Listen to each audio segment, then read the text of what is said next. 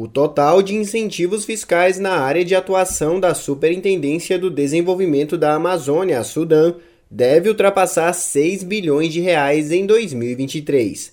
A estimativa é da Receita Federal do Brasil. A Sudã, assim como a Superintendência do Desenvolvimento do Nordeste, a Sudene, busca promover por meio de incentivos fiscais o desenvolvimento das áreas em que atua.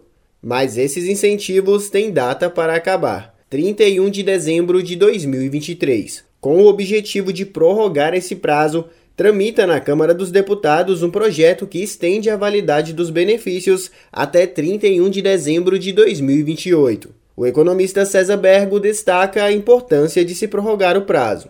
Com relação à manutenção dos subsídios e aprovados até 2028, que seria realmente muito importante, você poderá ter novos projetos, poderá gerar emprego e renda naquela região e reter também a mão de obra nessas regiões, é, você contribuindo assim para evitar a questão da migração desordenada, né?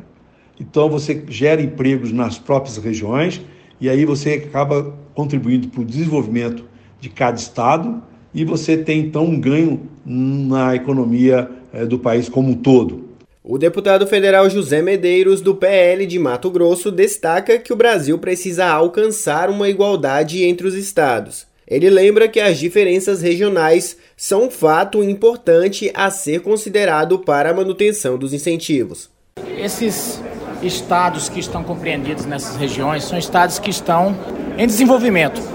E isso, as empresas nem sempre vão para essas regiões. Então, são estados que necessitam serem amparados pela, pela União e nós defendemos que os incentivos continuem até que venha uma reforma tributária que possa é, tratar é, iguais os iguais e os desiguais de acordo com suas desigualdades, né? Porque nesse momento a única coisa que está dando algum princípio de igualdade são os incentivos fiscais.